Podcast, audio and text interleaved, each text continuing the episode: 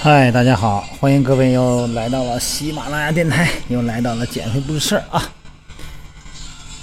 后面有一个有一个粉丝哈，一个减肥不是事儿的粉丝。我们这位朋友呢，他每天的训练内容是上午练瑜伽，然后呢下午在做在家附近走走圈儿啊，就做一个相对简单一点的运动，因为毕竟是可能跟呃很多的工作时间啊，跟那个特殊情况、空间、时间有关啊，他不得已他没法去健身房，然后想问问这个瑜伽减肥呢行不行？但是呢，好像这个一个月来呢，好像体重变化不大，是吧？那就解释一下呗。瑜伽减肥呢，它首先是一个长期而漫长的过程，因为它肯定跟跑步不一样啊，它不是一种减肥理念。呃，多长时间有效果呢？取决于很多方面。首先，你的体重，比方如果你体重基数要是大的话，那么效果呢可能就比较明显，因为你要是如果比较瘦的话。啊，那那可能需要好长时间才能见效。再一个呢，跟你吃的这个热量有关啊，看看咱的饭量哈。实际上啊，这瑜伽啊对体力的消耗实际上是比较大的。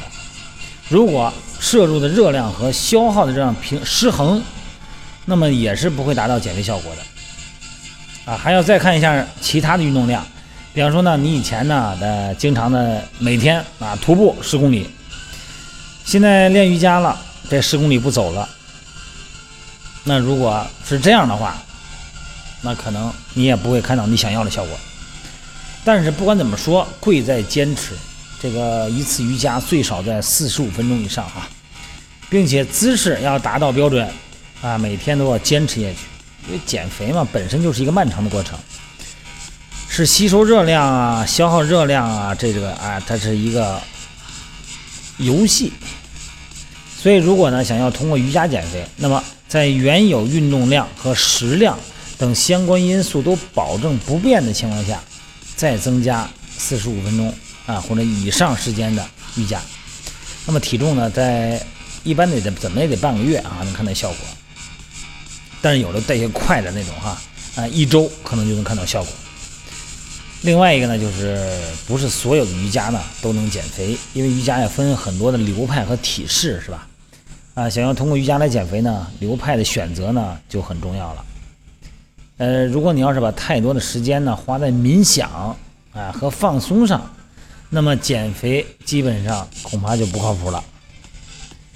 能提高心率的呢，这个力量训练的体式呢，才能帮助你燃烧减肥。呃，咱们介绍几个吧哈。那这这个必须得知道的哈。体式，呃，虽然咱们有时候看电视或者看一些视频啊，微信平台上的哈，有很多那种比较复杂的体式，但是瑜伽呢，嗯，你像杂玩杂技是那种啊，那个那个一般咱就别玩那个了。那个呢，呃，咱的目标如果是减重，那注意力要放在多放到力量训练的体式上。那你像这个侧平板支撑啊啊，还有等等那个战士体式。啊，等等吧，呃，什么战士一式啊，战士二式啊，战士三式啊，三角式啊，啊，这个，嗯，伸展侧脚式啊，半月式啊，就等等，哎呀，有力量训练的体式。瑜伽有太多体式了哈，这个，而且还有很多流派，从这个安阳格瑜伽到比克拉姆瑜伽，然后包括流瑜伽，是吧？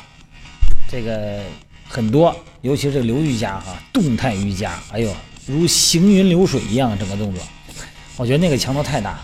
最近呢，我跟我们一个其他的朋友呢，哎，我们在做这个双人瑜伽啊，一个女教练哈，我们准备搞一套双人瑜伽，也是跟人学嘛哈。因为这个东西说实在，对我来讲呢，简直就是一个，简直就是一个梦，哎，特别欣赏人那种瑜伽啊，但是自己呢，真是做不了。但是咱慢慢来。从柔韧度方面啊，从各种方面，咱慢慢来，一点点啃这个骨头哈。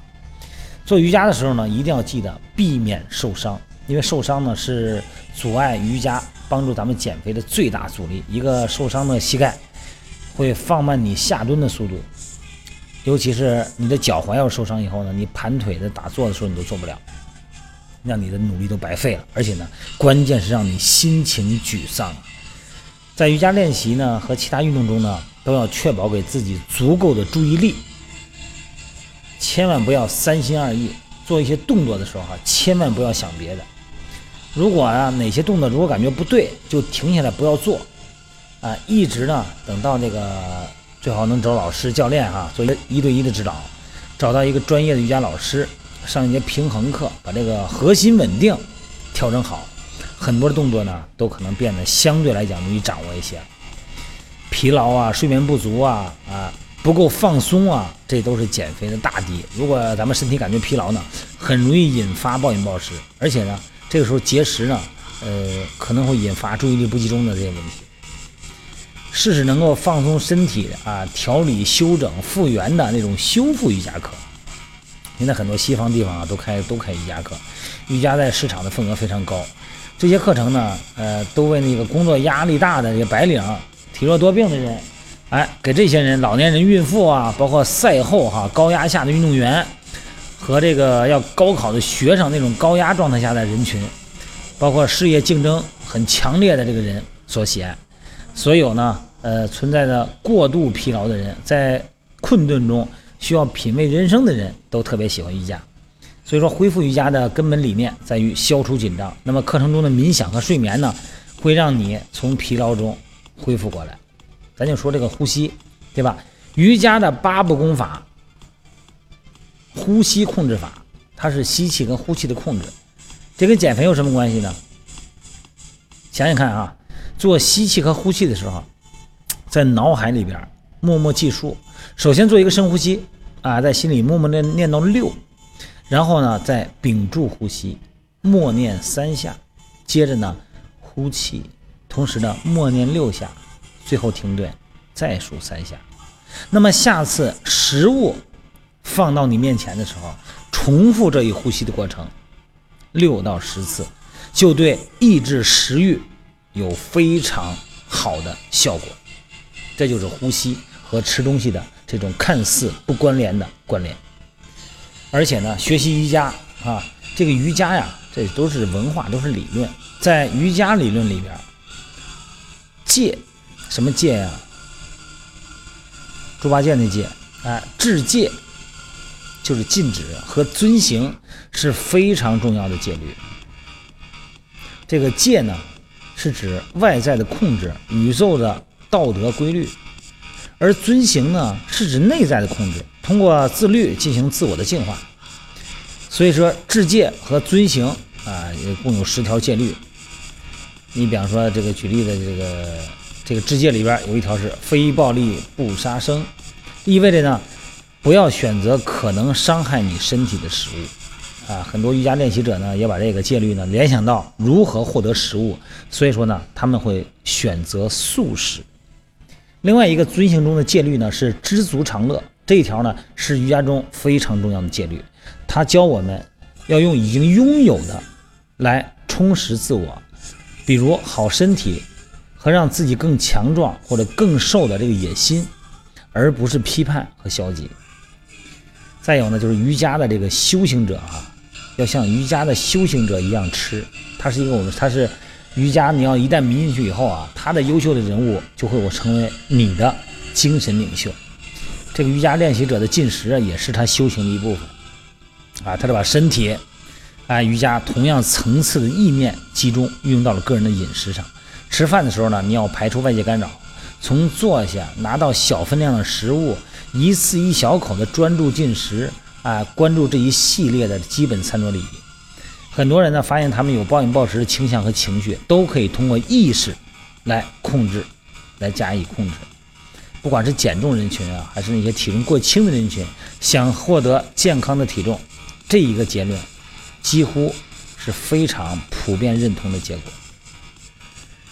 这个集中练习呢，能够让心肺心率提高。哪种体式？流瑜伽。哎呀我们这现在练就流瑜伽呀，我们这刘老师练的是流瑜伽。